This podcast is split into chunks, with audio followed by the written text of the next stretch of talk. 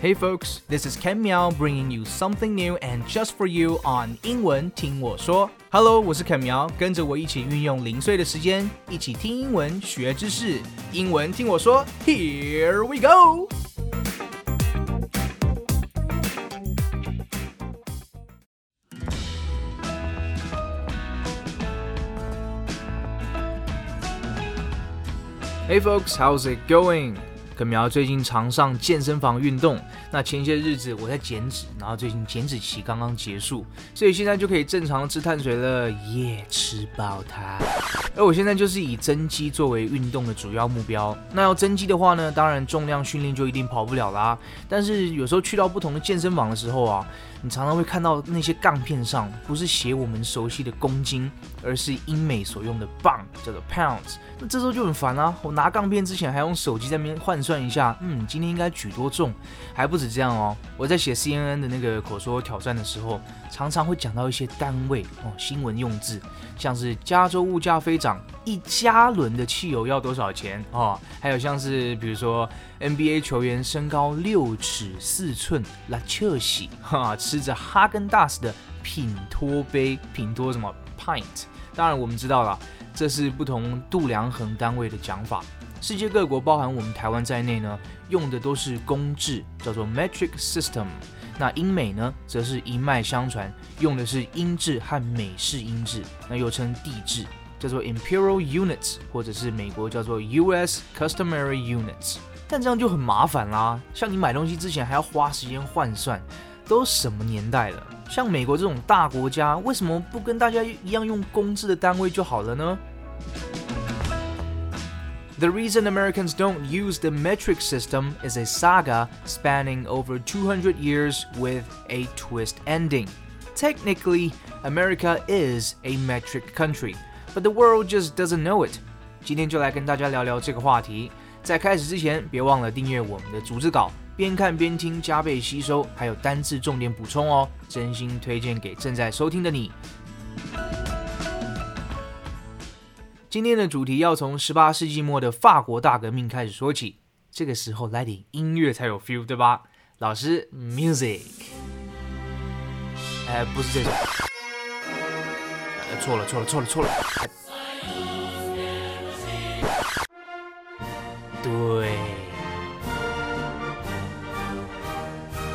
Today's story is from Cheddar Explains. Our story begins during the French Revolution, the goal of which was to overthrow the French monarchy and create a more enlightened and rational society, which included replacing idiosyncratic traditional measurements with a decimal based system. 公制的起源呢，要从法国大革命开始讲起。这场革命的目的是要推翻法国王室， 并创建一个更加开明且理性的社会，而社会的变革也包括要将奇怪的传统测量方式用一个以十进位为基底的数字系统取代。The metric system standardized everything, and made commerce, trade, and collecting taxes much easier. 公制系统将所有事物都标准化，这么一来，也让商业、贸易与税收呢更加容易且有效率。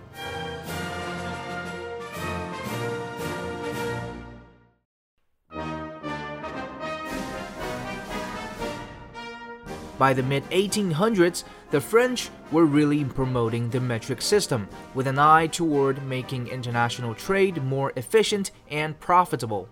In 1875, the United States became one of the seven countries to sign the Treaty of the Meter. Now, the US might have signed the treaty, but there is no way they were actually switching to metric.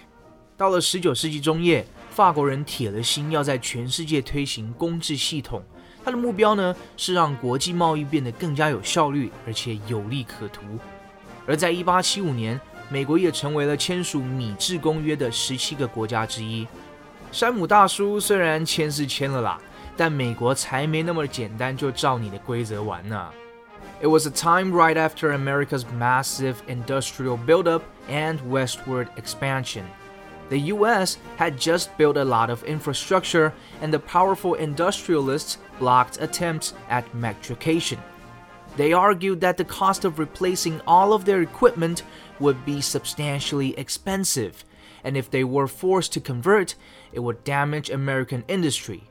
But still, the US government kept quietly inching towards metric, officially recognizing the meter and kilogram as the fundamental standards of length and mass. So technically, technically, the yard, the pound, the inch that Americans use have all been officially defined relative to the meter and the kilogram. 推动公制的时间点呢，正是美国开始大规模工业化并朝西部拓展的时代。美国也才刚建造了大量的基础设施，因此呢，颇具影响力的工业家们就阻挡了公制化的推动。他们说，如果要将所有的设备都改为公制，那么成本将会无比的高昂啊。那如果他们被迫必须转换的话呢，将会伤害到美国整体的工业经济。但即便如此，当时的美国政府还是悄悄地转换到了公制，并官方承认公尺和公斤是长度和质量的最基本单位。所以呢，美国人常用的码、磅啊、英寸，在官方上来说呢，都变成了和公尺、公斤衡量的相对单位。By the mid 1900s, the metric system really took off as the world's economies became more globalized. In 1971, Congress published a report titled A Metric America, a decision whose time has come, which recommended the US go metric within the next 10 years. But by the time the Metric Conversion Act of 1975 was submitted to President Gerald Ford's desk, it was a toothless bill that said, Metrication was encouraged, but voluntarily. 到了二十世纪中，随着世界经济变得越加国际化， 公制系统开始兴起，各国也相继采用。一九七一年，美国国会发布了一项报告，建议美国在接下来的十年内转变为使用公制单位。但到了一九七五年，公制转换法案被送到福特总统的桌上时，这个法案已经名存实亡。那刚刚提到了 “toothless” 这个字，没有牙齿的，也就是不具约束力、没有力量的意思。这个法案也只表示鼓励推行公制化。而非强制执行。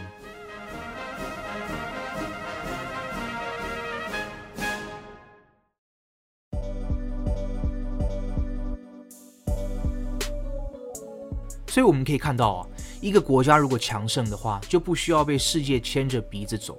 当时的民调也反映出美国民间社会普遍反对公制化。大家会觉得我们的度量衡单位用的很习惯啊，用磅、用尺、用寸什么的，为什么要改呢？这么麻烦，所以美国人也常常被人家嘲讽啊。My fellow Americans, the only metric America uses is the nine millimeter. 美国唯一使用的公制叫做九厘米手枪哦，唯一的正义哦。Just how the U.S. it's easier to find oil with metric drill bits. 跟美国人说用公制单位的砖头比较容易挖到石油，他们马上就会换了啦，笑死！当然啦，有远见、挂号唯利是图的美国大企业，像是 IBM、福特汽车、通用汽车和全路啊这些大公司，看到了这个趋势，所以在一九七五年的公制转换法案推出之前呢，他们就已经开始悄悄的转换到公制了。为什么他们愿意这么做呢？因为大幅的降低成本啊。在公制化之前，通用汽车的风扇皮带哦就有九百种不同的尺寸。那在公制化之后呢，他们只需要一百种尺寸，不仅降低了生产成本、仓储成本，更提高了获利。However, living half in one world and half in the other has surely been costing the US. Perhaps most infamously, there's the time that NASA crashed an orbiter into Mars in 1998 the Mars Climate Orbiter reported its thruster firings in metric newtons, while ground control systems used pounds, resulting in a navigation error enough to send the $125 million orbiter crashing through the Martian atmosphere. Poof, dust in the wind. 俗话说，Hell by model p e g 美国这样各取一半，两边都爽的方式还是有代价的。 其中最为人熟知的，可能是美国太空总署 NASA 于1988年将一台探测太空船撞进火星的事件。NASA 的火星气候探测者号呢，是以公制单位的牛顿来表示推进器的动力。但是地面的控制中心好死不死使用的是棒，嗯，阿不就好棒棒？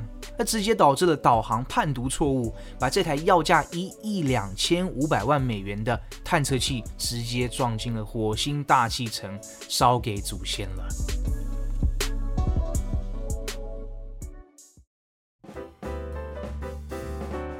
虽然啦，现在有了网络，不管要买什么东西，要换算公因质，其实都很快。美国人好像也没有必要全面的更换，甚至要说废除传统的音质啊。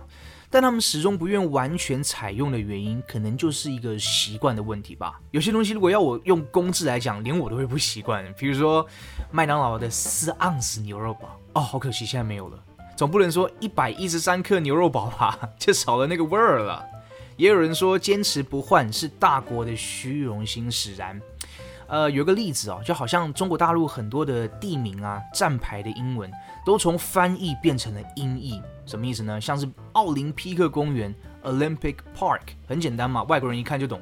但它变成了奥林匹克公园，当然这有政治考量在里面啦。这有种好像要宣示主权和民族自信的 feel 哦。公共标示的翻译和单位制度的采用，虽然感觉是两码子事呢，但我们也可以思考看看，换与不换，自己支不支持？对外国游客来讲，或许不是很方便啊，那可能也有人说会有损国家形象啦。但反过来说，对不懂英文的本地人来说啊，好像比较容易听得懂吧？奥林匹克公园，I want to go to 奥林匹克公园，哦，在那儿，在那儿，帮比较帮得上忙啦。所以其实各有优缺。可苗再来要到美国读研究所了，所以可能马上要适应华氏温度的 Fahrenheit，用尺啊、寸啊、foot and inch，还有 pounds 来报身高体重。然后查路线距离的时候，要熟悉别人跟你讲哦，几 miles 几 miles，不是 kilo kilometer 这样子。那之后呢，我也想来写一集关于美国留学和申请学校的分享，大家对这个有兴趣吗？如果有兴趣的话，留言让我知道哦，我很乐意跟大家分享我的经验。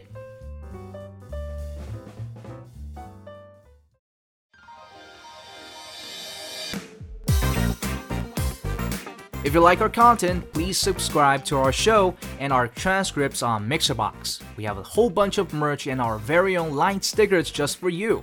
Be sure to check them out.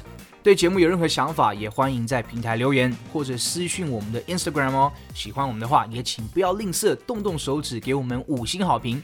我是肯苗，我们下次见喽，拜。